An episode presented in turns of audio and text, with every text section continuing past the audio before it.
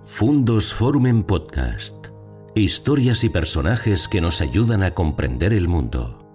Bueno, hoy tenemos el, honor y el privilegio, y veo que ustedes también lo han entendido así, de recibir a un gran experto y erudito eh, leonés y universal, como es el profesor César García Álvarez, que nos va a dar una conferencia eh, con relaciones insospechadas, pero sorprendentes, y que estoy seguro que no nos va a dejar indiferente.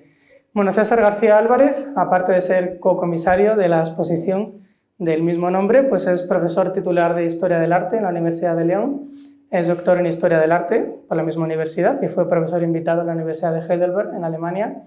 Y es especialista en hermenéutica y simbolismo, simbología de las imágenes. En ese sentido ha trabajado mucho, por ejemplo, con el simbolismo renacentista, ha publicado iconografía fantástica y simbolismo en el Renacimiento. Y em, otro de sus ámbitos de especialidad y que además ha sido una, eh, pues una vía muy fructífera que ha continuado hasta nuestros días es el estudio del simbolismo en la obra de Gaudí.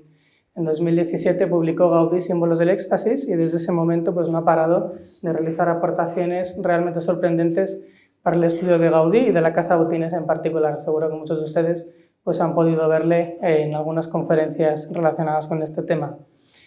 Además es uno de los grandes expertos eh, que hay actualmente en la Catedral de León, que me puede corregir si me equivoco, pero es también una de sus pasiones vitales. Y en ese sentido, pues publicó El laberinto del alma, donde presenta aportaciones muy interesantes al estudio de la simbología de algunas enjutas de las capillas absidiales de la Catedral de León. Precisamente sobre este último tema es sobre lo que nos va a hablar hoy en relación con otra de sus pasiones vitales y ámbitos de especialización, que es la música, porque aparte de historiador del arte, pues es musicólogo y pianista y em, pues estas dos facetas han hecho posible, junto con la Divina Comedia, que surja la conferencia de hoy. Con lo cual, pues eh, sin más, les dejo con él, que estoy seguro que les sorprenderá, que les agradará. Muchas gracias, Carlos, por esta cálida presentación con una presentación así como siempre se suele decir, lo único que se puede hacer es eh, decepcionar, pero voy a intentar explicar los vínculos que unen a tres realidades que en principio, como se puede deducir del título de la conferencia, parecen no tener nada en común, como la Divina Comedia, la Catedral de León y la música de Bach. Pero, sin embargo, espero poder mostrar que están unidos por una serie de hilos verdaderamente al mismo tiempo sutiles, profundos, esclarecedores, que además dotan a las tres realidades, bueno, no la dotan porque ya lo tienen, pero sí que refuerzan su categoría, su condición de obras maestras de la cultura y del espíritu universales. ¿Qué es eh, en realidad la Divina Comedia? Bueno, la Divina Comedia, como pueden ver, comedia originalmente, como todos saben, el atributo calificativo de divina se lo otorgó Boccaccio, precisamente porque ya los primeros lectores encontraron una perfección tal en el desarrollo de todos y cada uno de sus versos, en su arquitectura interna, algo a lo que luego me referiré, en las interrelaciones de sus partes, en la belleza exacta y perfectamente medida de cada uno de los versos, de los tercetos, de los cantos y la estructura general de toda la comedia, que el calificativo de divina únicamente podía eh, hacer justicia a una de las obras maestras de la literatura universal. La comedia es, como habrán podido comprobar si han asistido a la exposición que tengo el placer y el honor de comisariar con, Carlos, aquí presente, es una de las obras maestras del espíritu universal. Es una síntesis, además, de todo el espíritu humano, de toda la cultura, la filosofía, el conocimiento existente y conocido en la época de Dante, y es una obra además con una capacidad de síntesis verdaderamente extraordinaria. La comedia es además una fuente inagotable de sentidos porque su hermenéutica, su interpretación, está cifrada yo creo que en uno de mis eh, versos favoritos del canto noveno del infierno, que rezan en italiano, O voi che avete l'intelletti sani, mirate la doctrina que se esconde sotto il velame degli versi strani. Es decir, o vosotros que tenéis el intelecto sano, sano en el contexto de la escolástica y de la cultura del siglo XII y XIII, implica un intelecto no corrompido por ninguna de las deformaciones propias de las categorías que están presentes en la estética de carácter escolástico. Es decir, algo sano es algo íntegro, algo proporcionado y algo luminoso. De hecho, el ejemplo de fealdad se indica siempre por parte de Santo Tomás, que no es exactamente coetáneo, pero casi de, de Dante, como aquello a lo que le falta una parte que es consustancial. Y precisamente la sanidad, ese carácter de estar sano, es una condición irrenunciable de cualquier obra estética. Su carácter, como digo, profundamente limpio. Miradte la doctrina que se esconde, contemplad la doctrina que se esconde. Por doctrina hay que entender también en esta época, porque las palabras van mutando y se van enriqueciendo y van teniendo diferentes matices, por doctrina hay que entender esencialmente aquí no tanto una doctrina de carácter dogmático, teórico, sino todo el conjunto de enseñanzas que forman parte del repertorio de los sabios. Es decir, contemplad, por así decirlo, la sabiduría que se esconde sotto el velame de diversi strani, debajo de los velos. La sabiduría se muestra siempre como algo velado, como una imagen oculta que hay que desvelar en el proceso de la alecella de los versos extraños. Los versos extraños es lo que ha dado mayor dificultad a los diferentes hermeneutas a lo largo de los siglos, porque realmente no se sabe en este punto concreto a qué se está refiriendo si a los versos inmediatamente anteriores del canto del infierno, si a todo el infierno, si al conjunto de la obra, que es probablemente la interpretación más ajustada, incluso se ha especulado con la posición matemática y aritmética y numérica que tienen estos versos, este terceto, dentro de todo el conjunto tanto del infierno como de la obra. En cualquier caso, lo que implica estos versos para mí absolutamente cruciales y maravillosos de la comedia es la idea de que debajo de las apariencias de esos versos que tienen un sentido literal, uno moral, uno anagógico, otro tropológico, de acuerdo también con la eh, teoría plural de la interpretación vigente en la época del propio Dante, es que hay que siempre analizar y mirar los diferentes sentidos latentes y ocultos debajo de la obra. La Divina Comedia, como sabemos además, es una síntesis de toda la cosmovisión, de todas las formas presentes en la cultura de su tiempo. Y una concepción que también sintetiza de un modo que ha dado lugar a una gran cantidad de especulaciones, pero luego volveremos sobre ello, porque en parte en la propia estructura de la Catedral de León hay una respuesta y en parte también en la música de Bach hay otra cifra para poder entender eh, cuál es la estructura profunda de una obra que desafía, y ha ido desafiando también a lo largo de los siglos, la capacidad de interpretación de filósofos, teólogos, matemáticos, literatos y hermeneutas de toda condición. Como es sabido, los círculos infernales dan lugar a una transformación, a un giro que conduce a las terrazas del purgatorio, de una manera que también ha dado lugar a todo tipo de interpretaciones. Estas son algunas de las más antiguas, la inicial o la primera de la que tenemos constancia, de Botticelli, tan característica y universal, con los diferentes círculos convirtiéndose en una especie de forma de embudo que va descendiendo hasta la parte inferior donde se encuentra el gran traidor, Satanás o las terrazas del purgatorio, que de acuerdo con las oscuras descripciones de, Dante, de hecho, esos versos extraños están muchas veces concentrados en los momentos interior, inmediatamente anteriores a los cambios de ubicación geográfica de tal manera que parece que Dante esté al mismo tiempo expresando y al mismo tiempo ocultando las pistas para poder entender el sentido que une los tres reinos, infierno, purgatorio y paraíso de los estados espirituales del ser humano. Las terrazas del purgatorio también conducen a una transformación de toda esa geografía en esta imagen tan conocida del éxtasis eh, divino que contemplan eh, Dante y Virgilio, y que se convierte de la misma manera en una transformación igualmente difícil de explicar desde un punto de vista racional, es decir, desde una concepción literalista, o vamos a llamar tridimensional, por esto luego hablaremos de n dimensiones matemáticas, que es en realidad también lo que está presente en el pensamiento de Dante, en la Catedral de León y en la música de Bach. Esa concepción de los estados espirituales concebidos como estados físicos es una clave esencial para poder entender en parte aquello de lo que voy a hablar hoy. Porque mm, siempre cito la frase de Italo Calvino, un clásico es aquella obra que nunca termina de decir lo que tiene que decir. Y eso diferencia a las grandes obras maestras, o al menos aquellas que siguen ejerciendo una permanente influencia sobre el espíritu y la cultura humana, de aquellas que simplemente logran en alguna ocasión un pequeño resplandor, un fulgor, se convierten en obras de moda, pero posteriormente no son fecundas. Y la Divina Comedia es una de las obras más fecundas de toda la historia universal, no solamente desde el punto de vista literario, sino también filosófico, poético, metafísico, etcétera, etcétera. De hecho, somos deudores en muchos aspectos, aunque no lo sepamos, de la visión que Dante fue capaz de sintetizar y al mismo tiempo de alumbrar para el futuro.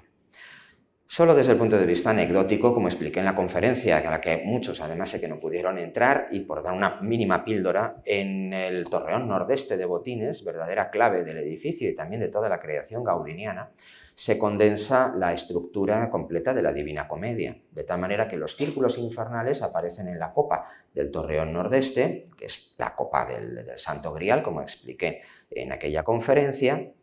mientras que el cuerpo superior del torreón se va convirtiendo en una sucesión de terrazas que cumplen numéricamente y estructuralmente el carácter ascensional del purgatorio, hasta encontrar y desembocar en uno de los espacios que eh, espero que al menos después de mi interpretación ayude a que se convierta en uno de los más fascinantes de toda la, yo me atrevería a decir que de la historia de la arquitectura. Y yo creo que la hermenéutica que esto provoca eh, acabará por convertir a este espacio, como digo, en una auténtica referencia de la historia de la arquitectura universal. Lo cual también, que no lo pude comentar en la conferencia anterior mm, y en una futura conferencia que espero que se pueda impartir no demasiado tarde, eh, nos, eh, al menos me lleva a lamentar el que las diferentes intervenciones, restauraciones y destrozos que se han producido dentro del edificio han destruido un conjunto, yo creo que de valor incalculable, de elementos que aparentemente no tenían en mucho valor, elementos mobiliarios, elementos que han ido desapareciendo, como digo, con las sucesivas reformas, y sin embargo, por este carácter casi oculto, inútil e incluso intrascendente, el interior del torreón no ha sido tocado, también en parte por la dificultad de acceso a su parte superior. Pero como expliqué en esa conferencia, es un resumen perfecto de la geometría em, visionaria que em, convierte a los diferentes círculos, aquí solamente se ven los superiores, que se van ordenando y haciendo cada vez más regulares y perfectos hasta llegar al último círculo metálico que produce este efecto de una rosa pentagonal, la rosa de San Bernardo, la rosa que culmina todo el poema y es un perfecto resumen de la visión de la Divina Comedia. Sabemos además que Gaudí era un perfecto y profundísimo, sobre todo un profundo lector, muy ávido también, pero que captaba perfectamente el significado de las obras más importantes de la cultura universal. ¿Qué tiene que ver la Divina Comedia con la Catedral de León? Bueno, pues mucho. Y voy a tratar de sintetizarlo porque, por desgracia, no tenemos todo el tiempo de que me gustaría para poderlo eh, explicar con total detenimiento, pero al menos sí que voy a dar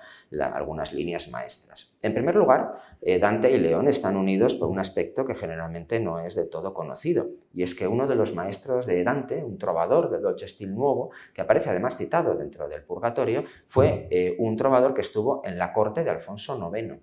una corte de una riqueza cultural extraordinaria y musical que, como casi todo en León, está por estudiar pero que concitó la presencia de trovadores, poetas, conocemos nombres y sin embargo todo ese corpus, como siempre pasa en León, ha desaparecido. No sabemos dónde está, pero sí sabemos de la estancia y de la formación de un grupo importante de trovadores, no podía ser menos todavía seguía siendo una de las cortes políticamente más importantes, la más de España, la más refinada y un centro cultural que, insisto, sigue todavía sin ser estudiado, en parte por la misteriosa desaparición de la documentación. Pero más allá de ese vínculo que podemos llamar personal o incluso anecdótico, existe una afinidad sumamente profunda entre la Divina Comedia y el conjunto de las catedrales góticas. Pero en el caso de León, esta afinidad se refuerza de una manera sumamente especial, como voy a tratar de mostrar. ¿Por qué existe esa afinidad? Bueno, pues porque las catedrales son también síntesis en piedra de todos y cada uno de los conocimientos, conceptos, creencias, formulaciones, ideas, sentimientos de la cultura medieval. De hecho, son un auténtico libro en piedra, prácticamente una especie de suma y speculum al mismo tiempo, que son los dos géneros más importantes de la cultura medieval del siglo XII-XIII, y convenientemente leídas como un libro, porque también son libros de piedra, y además leídas, esto será motivo en un futuro de otra conferencia, leídas de un modo dinámico, no de un modo estático, como proponía la antigua iconología ejemplificada, por ejemplo, por Emil Mal que las entendía como reflejos de una sola visión y no como lo que en realidad son. Son soportes para poder realizar todo tipo de explicaciones, lecturas por parte de eruditos, por parte de eh, sabios, por parte del clero, por parte de las órdenes mendicantes. Las imágenes de los retablos en piedra, que son las portadas, por ejemplo, son, insisto, una especie de soporte de mutus liber, del libro mudo, para poder realizar todo tipo de interpretaciones y explicaciones que lo conecten con las diferentes categorías que están presentes en ella. En ese sentido, también todas las catedrales góticas y la de León con particular intensidad son, al igual que la Divina Comedia, síntesis iconográficas de todos los saberes del tiempo. Ahí está, en la Catedral de León, como muestro en mi libro del laberinto del alma, está perfectamente las teorías políticas, escatológicas, la relación con el apocalipsis, con el más allá, las teorías de la muerte, las teorías sobre el pecado, las teorías políticas, las condiciones sociales, Bien leída, bien explicada, una catedral es un universo tan inagotable como los versos de la comedia. Pero existen una serie de vínculos que todavía refuerzan con mayor afinidad las relaciones entre la comedia, las catedrales y particularmente la de León. Entre ellos, y es universalmente conocido, las representaciones del infierno, del paraíso, que se encuentra, bueno, la antesala del paraíso, que se encuentran en el tímpano del pórtico central de la portada occidental de la catedral leonesa. En todos ellos, como es lógico, se pueden encontrar conexiones muy profundas con el propio texto de la comedia. Pero esto no deja de ser una relación lógica, superficial, que se podría establecer en relación con prácticamente cualquier otra catedral gótica del momento, desde Notre Dame de París hasta todo el conjunto iconográfico, en parte perdido, por ejemplo, de la Catedral de Reims. Sin embargo, en la de León, bueno, aquí tenemos algún otro elemento más. Recuerden, por ejemplo, estos dos, estos dos aspectos de este león, estos sendos leones que están aplastando dragones, que nunca se piensa en ellos, pero que serán la clave o una de las claves de un futuro libro que estoy estudiando y que, son, que estoy redactando y que son realmente dos aspectos con una riqueza simbólica muy superior a lo, bueno, nunca se ha hablado de ellos, con lo cual no puedo decir que lo que, de lo que se ha dicho, porque jamás se les ha prácticamente ni mencionado, pero son dos elementos que poseen una extraordinaria importancia simbólica. La razón de la afinidad profunda de la catedral leonesa con la Divina Comedia radica sobre todo en el hecho de que existe en León un elemento que está ausente en la mayor parte de las catedrales francesas de su tiempo, y en, que es además un elemento profundísimamente unido con la comedia dantesca. Me refiero a que si bien podemos establecer una especie de analogía de correspondencia isomórfica, isotópica en términos casi de topología, entre la estructura de una catedral y la comedia, es decir, la parte inferior que aquí vemos a vista de pájaro, una parte en la cual se encuentran pues, los zócalos, la materia, se puede entender claramente como una analogía del mundo material, del mundo inferior, del, por tanto del ínferos o del infierno. Mientras que la parte superior y el sentido ascensional, lógicamente con las vidrieras, que son una evidente materialización del paraíso, se pueden hacer corresponder sin ninguna dificultad. Sin embargo, en la Catedral de León está presente un elemento que está en la comedia dantesca y que sin embargo no está en la práctica totalidad de las catedrales francesas o de las catedrales góticas. Y ello por una razón, y es porque es un concepto que no se había desarrollado hasta que Dante prácticamente tenía nueve años y en el cual tuvo lugar o tuvo una parte muy importante, una colaboración activa y decisiva, el obispo em, de la Catedral de León de aquel tiempo, el obispo de la diócesis de León, don Martín III Fernández. Me estoy refiriendo a el purgatorio.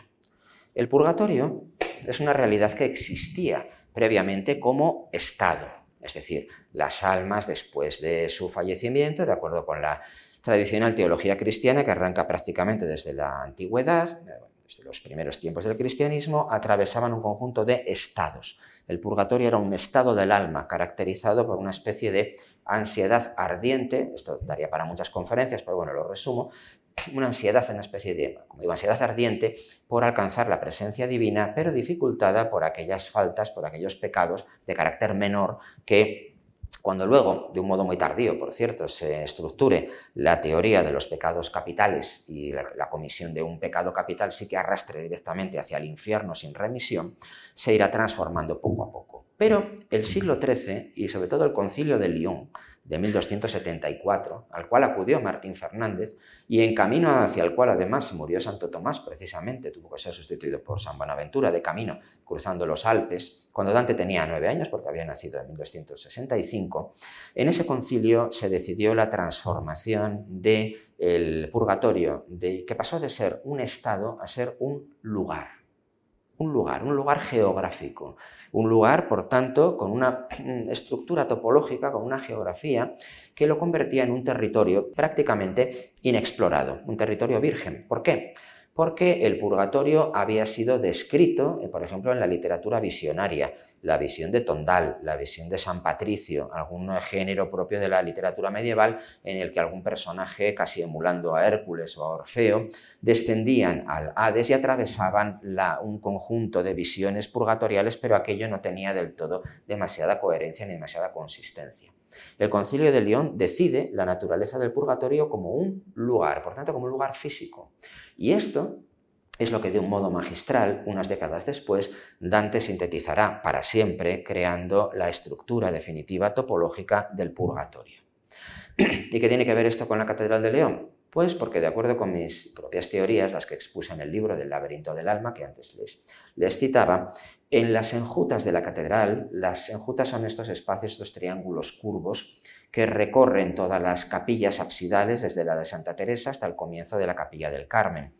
de la Virgen del Carmen. Son un total de 111 conservadas, de un total de 121 que hubo de haber en su momento, y albergan un desconcertante repertorio iconográfico formado por animales, plantas, imágenes abstrusas, extrañísimas, que yo traté de explicar en mi obra, en el laberinto del alma, y que muy básicamente se puede entender como un laberinto deliberadamente desordenado de imágenes para que fueran contempladas sobre todo por los canónigos, y que sintetizan toda la cosmovisión, toda la visión cultural y espiritual presente y activa en, la, León en las décadas en las cuales estaba erigiendo la catedral. Con toda seguridad, entre 1270 y 1285-90 es cuando se labran estas enjutas. En ellas están presentes las imágenes propias del Apocalipsis. Un Apocalipsis que, por cierto, tendría lugar, de acuerdo con la teología de la época, la mañana de Navidad no se sabía de qué año, seguimos sin saber el año todavía, pero teológicamente tendría lugar la mañana de Navidad. ¿Por qué? Porque en la Nochebuena vendría Cristo eh, para gozar y para transmitir eh, como niño alegría por su nacimiento en la carne, pero al amanecer del día de Navidad vendría como juez terrible. De tal manera que los días navideños enlazaban en el siglo XIII todo ese carácter al mismo tiempo eh, plácido y festivo con una condición sumamente terrible. Hay un bestiario además de carácter moral prácticamente completo y escatológico. Están todos los animales importantes eh, relativos al mal e incluso al infierno, como luego veremos, al diablo. Pero hay también un bestiario de Cristo y un bestiario de las virtudes. representan las imágenes entre las cuales tienen que escoger los eh, diferentes miembros, los personajes que recorran todo ese conjunto iconográfico, ese laberinto, para poder meditar acerca de ello. Y entre estas imágenes Aquí tenemos algunas en la capilla del nacimiento que van jalonando toda esta arquería de las capillas. Aparece una serie de imágenes, entre ellas estas hay alguna más, que eh, solamente pueden ser entendidas. Bueno, algunas de ellas pueden tener diferentes sentidos. De hecho, es posible interpretarlo, dije en el propio libro, muchas de ellas como, con toda seguridad, el primer repertorio alquímico en el cual se equipara las imágenes de la alquimia con el recorrido de la pasión de Cristo y de su resurrección. Pero bueno, eso al menos lo apunté y lo desarrollaré con más extensión en un futuro libro. Pero hay algunas imágenes que encajan a la perfección con la naciente iconografía del purgatorio.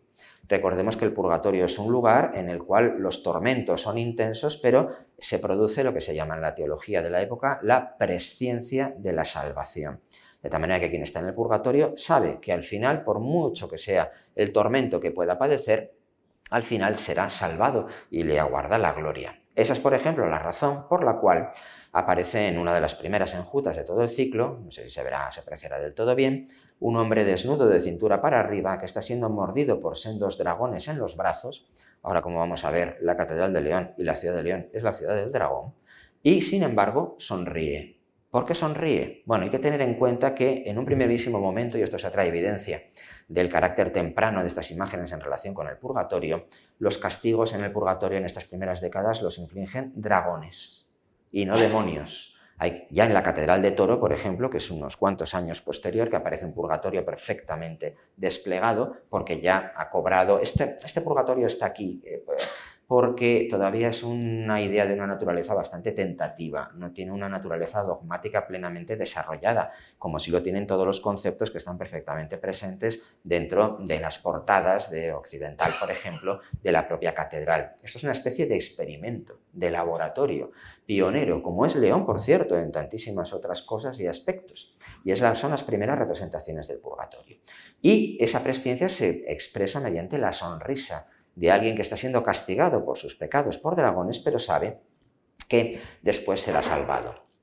O esta otra enjuta en la cual un niño desnudo, durmiendo o lamentándose, o las dos cosas, que es además el punto de arranque de una serie iconográfica que conduce a las edades de la vida, que están todas representadas en las enjutas, la infancia, la adolescencia, la vida adulta y la senectud, están representadas desordenadamente, pero con una secuencia lógica. Y esto reproduce un texto del propio San Agustín, recordemos que los canónigos son de la orden agustina, sobre el purgatorio, en el cual su madre Mónica ha muerto, acontecimiento que le produjo una enorme tristeza, y dice que ni el león ni el dragón la oyen en el purgatorio. Ese texto alude directamente, por tanto, a los tormentos purgatoriales. O esta otra enjuta que, por desgracia, desde el año 91 que empecé a estudiarla, hice esta fotografía yo, tan, tan mala, pero es el testimonio que queda porque esta enjuta se ha degradado, se ha desaparecido. Ahora, si se va a contemplar, no queda nada. Y es una cabeza con la barba y los cabellos en llamas que está siendo también mordida o atacada por dos dragones, con lo cual es otra cabeza que se encuentra en el purgatorio esperando su redención. O esta otra de la capilla octava, en la cual aparece de nuevo un personaje sonriente, es verdad que la sonrisa es un poco grotesca, pero eh, su, su cuerpo, o mejor dicho, su cabeza pertenece en el fondo a dos dragones. De la misma manera, Aquí tenemos probablemente al rey de los infiernos, a Minos, es, dudoso, aunque sí que tiene un tirso, pero de la misma manera sí que aparece, aunque está en Jutas del siglo XIX, restaurada, pero con toda seguridad reproduce un original exactamente, como todas las que hizo Demetrio de los Ríos, eh, la presencia de los reyes obligatoriamente en el purgatorio, porque tienen que cometer eh, todo tipo de actos que en ocasiones pueden resultar incluso pecaminosos, aunque serán convenientemente perdonados después en aras de eh, su defensa de la cristiandad. De tal manera que este rey que está aquí acariciando a un león y a un lobo es una imagen que encaja perfectamente con el purgatorio. De la misma manera que este rey, este pudiera ser el rey de los infiernos, en Minos, representado con la iconografía propia de Alfonso X, pero también pudiera ser otro rey que se encuentra entre un dragón y una salamandra en ese espacio purgatorial. De la misma manera también, bueno, aparte otra pista, no tengo mucho tiempo de explicarlo, es que esas enjutas de carácter purgatorial y algunas otras tienen un trilóbulo detrás mientras que hay otras que carecen de ellas. O esta maravillosa cabeza, una de las obras maestras de la escultura catedralicia, que también representa con toda seguridad a un personaje que se encuentra en el purgatorio. La salida del purgatorio, que es la salida de la noche más larga de la existencia, que es la salida de la noche de Navidad, se produce precisamente dentro del ciclo de enjutas en dos representaciones fascinantes de un salvado que acaba siendo es acogido por los ángeles, acaba de cruzar el río que sirve precisamente de límite entre el purgatorio y el paraíso, ha atravesado y vencido el laberinto y se encuentra por tanto acogido en el espacio celestial, de la misma manera que también de un modo un poco casi hasta impropio, este obispo, imagen de la eh, dignidad episcopal en general, aparece representado em, siendo asistido por un, dos ángeles turiferarios, uno que le está incensando y otro que lleva un candelabro. Estos dos acaban de salir del laberinto y particularmente el obispo, que es el receptor fundamental de este ciclo iconográfico, en el cual, como digo, se encuentra la primera representación del purgatorio en todo el arte occidental. De tal manera que el esquema paradisíaco que se aguarda en la parte superior mm, perfecciona todo el conjunto del ascenso desde lo inferior, el ínferos, la parte bruta de la materia, el conjunto de imágenes de las enjutas que se encuentran en un nivel eh, bajo, que están en las capillas, y el éxtasis propio del paraíso. Porque las vidrieras catedralicias góticas son una manifestación indudable de la luz y el color paradisíaco del estado de los cuerpos convertidos, como dice Guillermo Durando, por ejemplo, en una perfecta síntesis de cuerpo y luz de tal manera que esos cuerpos vítreos transformados, redimidos, transustanciados después de la resurrección de la carne, acaban encontrando toda su disposición en las vidrieras catedralicias y entre ellas sobre todo en las leonesas que conforman, a pesar de las carencias de las restauraciones y de los eh, vidrios corruptos, conforman sin embargo uno de los conjuntos de vitrales más importantes del mundo, sino el más. Y en ese éxtasis cromático y luminoso también se encuentra, luego lo veremos con más detenimiento todavía, otro vínculo profundísimo con los versos finales del paraíso de la Divina Comedia, porque en ellos Dante encuentra prácticamente imposible poder expresar el éxtasis geométrico que experimenta. Aquí tenemos, por ejemplo, el triángulo, esta maravillosa fotografía, como todas son de Manuel Martín,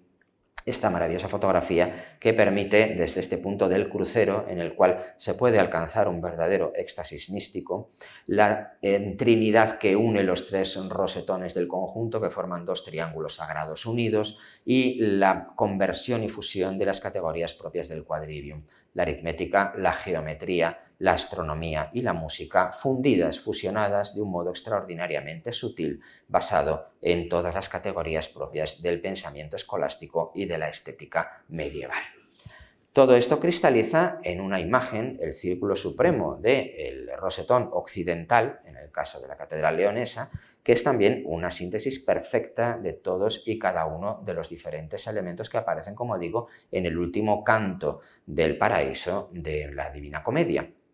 puesto que, y permítame que aquí lo lea, esta es la traducción de, eh, de, la más reciente,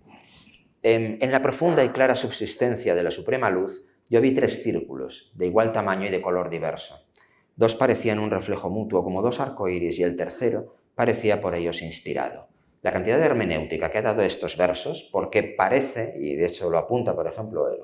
la edición de Abada reciente, que lo que Dante tiene en mente en esta, en esta descripción es precisamente un rosetón gótico, porque Dante no solamente utiliza la hermenéutica o la descripción de la luz, sino también del color, y esto es algo que lo diferencia un poco de la tradición que nacía con la estética negativa del pseudo Dionisio el Areopagita, que indicaba sobre todo la luz abismática esa luz oscura que produce éxtasis como una característica esencial de la experiencia de Dios como algo luminoso y al mismo tiempo sumamente oscuro, al paso a la estética escolástica del siglo XII y XIII, en la cual el color se entiende como una descripción esencial de la luz que se difracta en todo tipo de esplendores. De tal manera que cuando leemos también, qué corta y débil es la lengua al lado de mi concepto, y este está tan lejos de lo que vi, que es poco decir poco. Oh luz eterna que en ti sola existes, sola te entiendes, y al ser entendida y entendedora te amas y recreas. Aquel círculo que antes parecía tu reflejo, al mirarlo atentamente me pareció que en su interior tenía con su mismo color representada nuestra humana semblanza, y mi mirada se concentró completamente en ella. Yo era como el geómetra empeñado en mensurar el círculo, que piensa una vez y otra sin resolverlo. Esta idea de la cuadratura del círculo, bueno, siempre se ha entendido como la eh, cuadratura del círculo, pero él dice mesurar, no cuadrar, porque habría podido utilizar perfectamente sin alterar la rima ese elemento. No creo que esté pensando en la cuadratura del círculo, que eso es algo que pensaron los del Renacimiento que estaban obsesionados con ello, desde Leonardo. Lo que está pensando es cómo medir un círculo que es al mismo tiempo, como se está diciendo ahí, interior y exterior. Es decir, está explicando todavía más el concepto de la hiperesfera, al que luego me referiré. Y termina, y así delante de una visión nueva, quería ver el modo en el que la imagen cabía y se encajaba en aquel círculo, la imagen de hombre. Pero mis propias alas no bastaban, y entonces un fulgor golpeó mi mente y dio satisfacción a mi deseo. Ese fulgor, esa especie de... La palabra italiana exacta no la recuerdo ahora, pero está lleno de implicaciones. La fantasía se quedó sin fuerzas, mas ya mi voluntad y mi velle, se ha traducido aquí por deseo, es intraducible, que es una palabra que no existe ni en italiano, ni en el italiano de Dante ni después. Y él la utiliza ahí justo al final de la comedia, velle, voluntad, no podemos traducirlo del todo. Giraban con la fuerza del amor que mueve el sol y las demás estrellas. En estos prodigiosos versos, lo que con toda seguridad Dante está llevando a cabo es el intento de amoldar su visión beatífica, su visión extática al intento de describir el contenido exacto de un rosetón. No quiero decir que estuviera pensando en el rosetón de la Catedral de León, evidentemente no lo conoció con, con toda seguridad, no sabemos que estuviera por aquí, ni mucho menos, pero sí a la estructura de esos círculos que son al mismo tiempo claros, oscuros, luminosos, eh, refulgentes, internos, externos, que contienen la humana figura y que son el punto de partida, cualquiera puede ir y contemplar en la catedral, sobre todo al atardecer, fijamente el interior, por ejemplo, del centro del rosetón. Si es capaz de mantener la mirada durante un tiempo y sobrevivir al mareo que puede producir, su visión empezará a producir una transformación de la propia visión física para convertirse en una especie de caleidoscopio que puede llegar a conducir a un éxtasis místico. Por tanto, hay una afinidad extraordinariamente profunda entre la estructura de los círculos últimos y la estructura también de, un rosetón y la estructura de los círculos de la visión.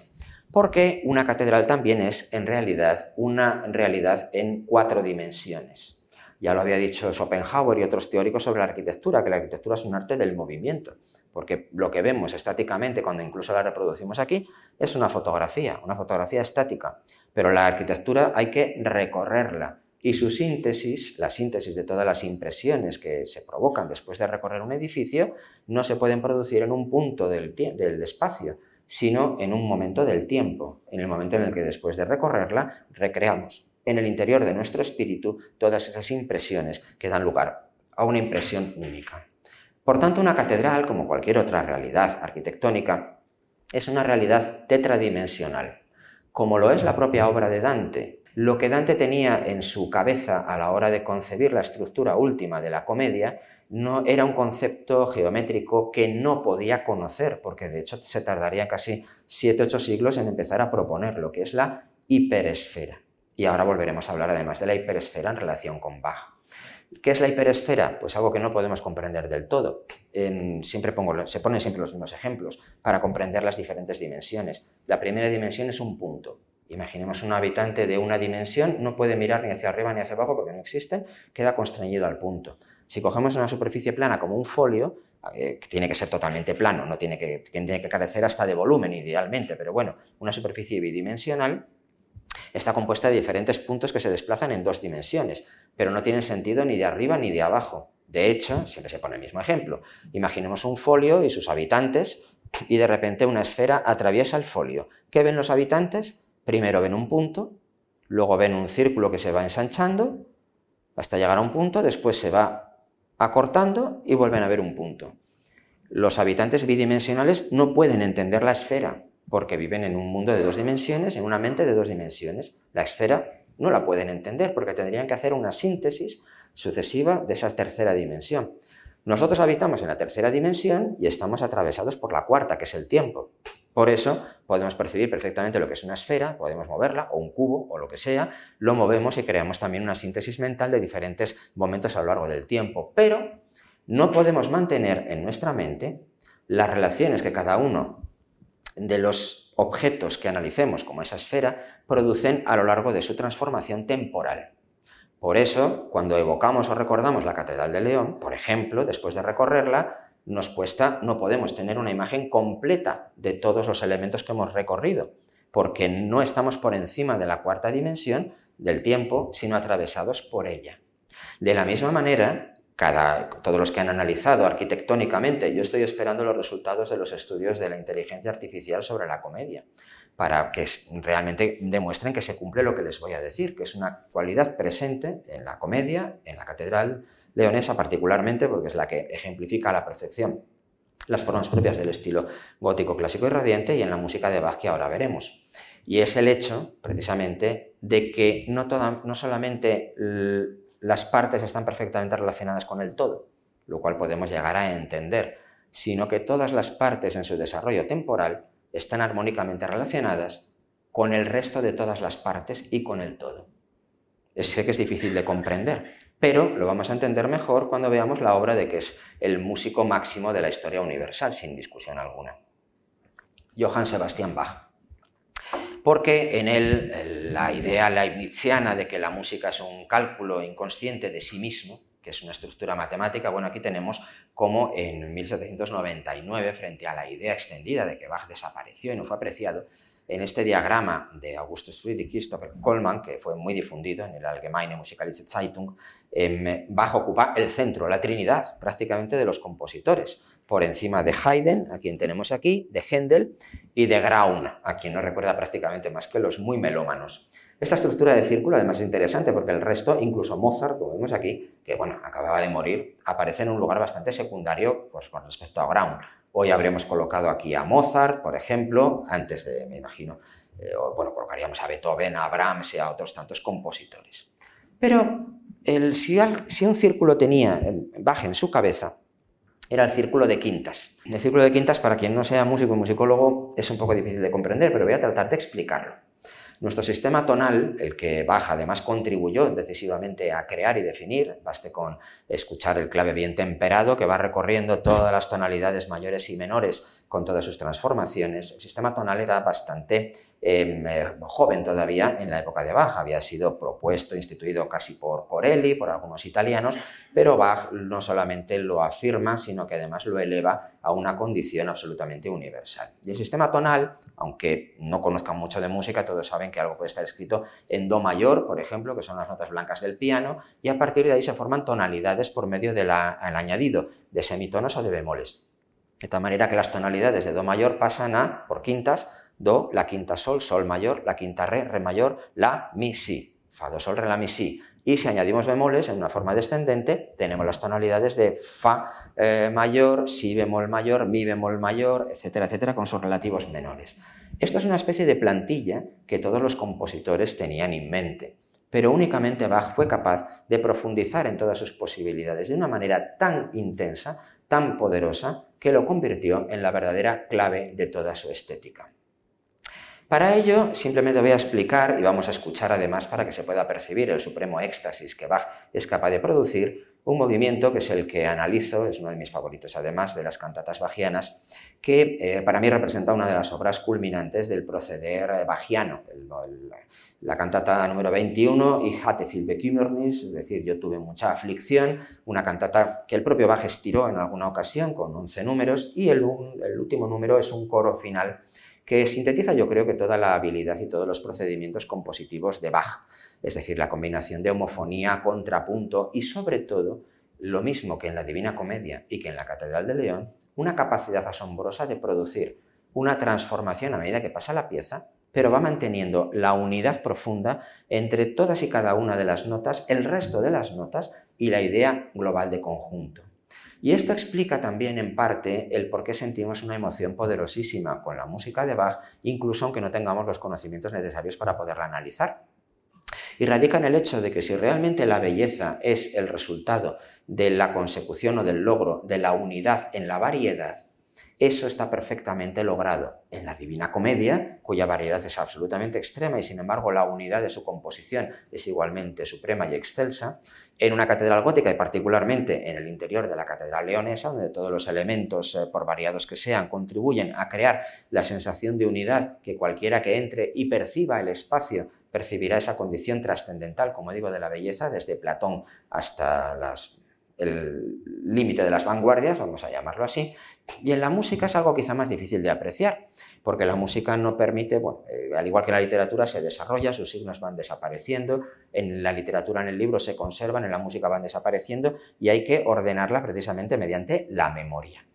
Y lo que vamos a analizar este último tramo ya de la... Bach dominó además todas y cada una de las diferentes figuras retóricas algo que también está presente tanto en Dante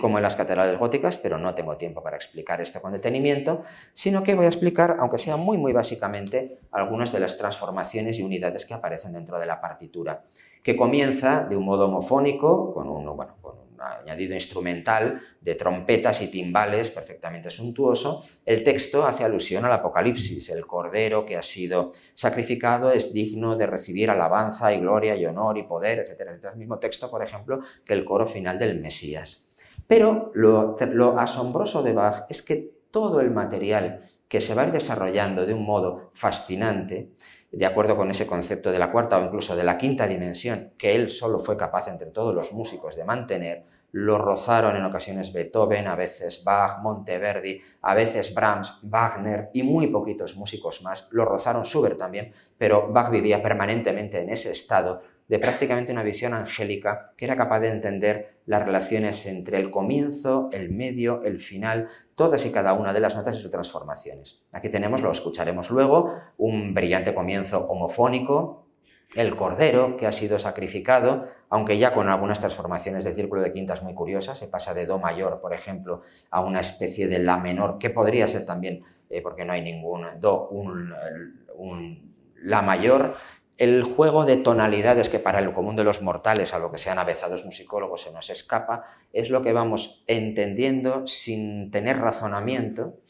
pero percibimos como una condición de unidad. Después se va desarrollando en esa parte homofónica y alcanza, después de eso, una de las fugas más asombrosas de todo el repertorio vocal bajiano.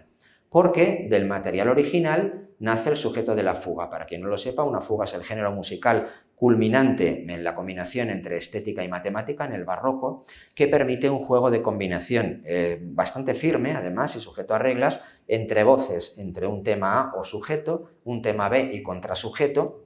Luego pueden surgir temas libres, incluso un tema C o un tema D, y por medio al mismo tiempo de reglas que son matemáticas y al mismo tiempo más o menos libres, el compositor tiene que ser capaz de calcular cómo se va a desarrollar toda la combinación entre los temas para producir pasajes de carácter satisfactorio. De tal manera que el tema, que luego escucharemos, que va subiendo por terceras, blam, la, do, do, do, mi, mi, mi, la, en realidad es un arpegio, que es lo mismo que ha estado en las trompetas iniciales, va desarrollándose luego con otros temas y contratemas, creando, no tengo tiempo de explicarlo plenamente, pero creando un tejido que no pertenece, como la mayor parte de las pobres fugas de la mayor parte de sus coetáneos, solo una especie de tercera dimensión. Quien haya intentado componer una fuga siempre está, bueno, a ver, este tema que descienda, eh, tiene que estar en la dominante, esto tal. Para Bach, que era capaz de improvisar fugas, según nos dice un testimonio, hasta seis y a ocho voces, que es algo impensable para la condición humana, desde luego no dejo de ninguna escrita para ocho temas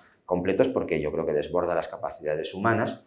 la fuga va combinando todos esos temas de tal manera que todas y cada una de las diferentes partes, como en la comedia eh, o como en la Catedral Leonesa, van desarrollando algo nuevo, pero también algo que mantiene relaciones armónicas con todo lo que ha venido y con todo lo que vendrá después. Por eso, al escucharlo, voy a ir punteando un poco la partitura, para que podamos gozar ya en este tramo final de la conferencia de la música bajiana. Espero que se me oigan, no lo pondré demasiado alto, si no, este es el comienzo.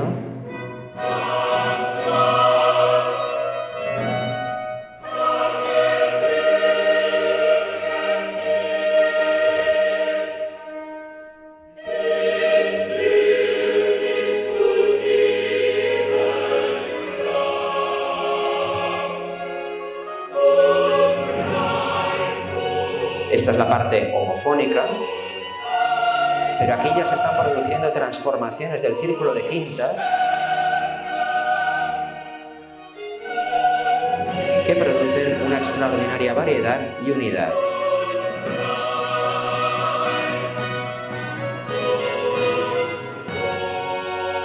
Y ahora viene la fuga, primer tema.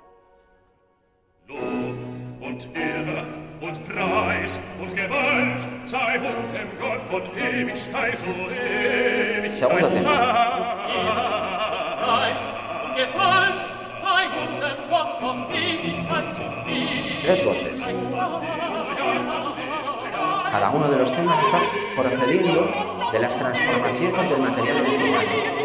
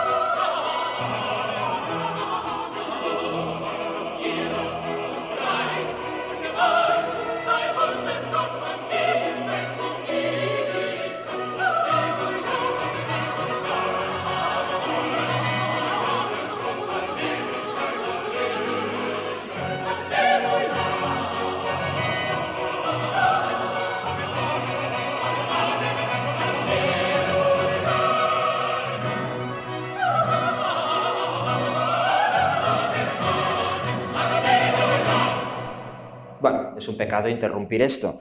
y habría que irlo analizando, desmenuzando, convirtiendo casi en un cadáver y convirtiéndolo a uno mismo en una especie de forense. Pero lo que quiero que me sientan es precisamente esa suprema unidad que se produce mediante la cualidad que solamente tenía Bach entre los diferentes músicos y es precisamente la capacidad de establecer relación armónica profunda entre las partes, el todo, pero también entre cada una de las partes y las demás partes lo que convierte a la escucha de la música de Bach en una experiencia, como sabemos los melómanos, que jamás se agota, frente al agotamiento expresivo de buena parte de las otras estéticas. Por eso esta cualidad suprema de carácter estético, el ser capaz de lograr y llevar hasta el límite último la tensión entre la unidad y la variedad, entre la riqueza extrema de los versos dantescos, de la iconografía, de la combinación de la piedra con la luz en la catedral, de los sonidos combinados homofónicamente o por forma de contrapunto, acaban por converger en una especie de síntesis casi gráfica suprema, puesto que eh, si superponemos el, un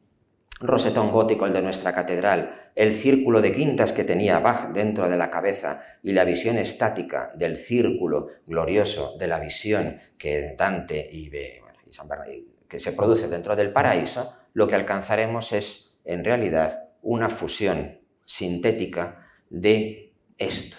Y es el hecho de que las grandes obras del Espíritu Universal lo que provocan es una síntesis de todas las posibilidades de variedad y al mismo tiempo unidad de la mente humana. De tal manera que bien sea a través de unos versos que mantienen esas relaciones de variedad y armonía supremas a lo largo de inacabables cantos sin desfallecer en ningún momento, en ningún punto, bien sea también como nuestra catedral, a pesar de los añadidos históricos o de las pérdidas, pero si la concebimos como una realidad más o menos ideal, todos y cada uno de los elementos aritméticos, geométricos, iconográficos, matemáticos,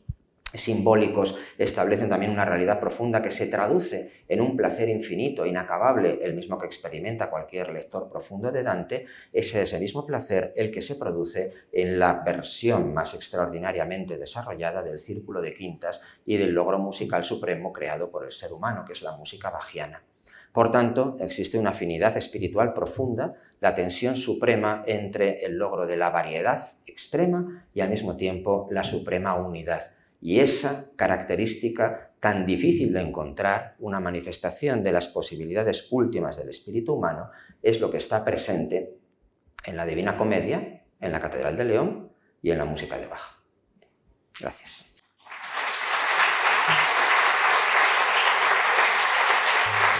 Gracias por escuchar Fundos Forum en podcast. Tenemos muchas más historias y personajes que descubrir juntos.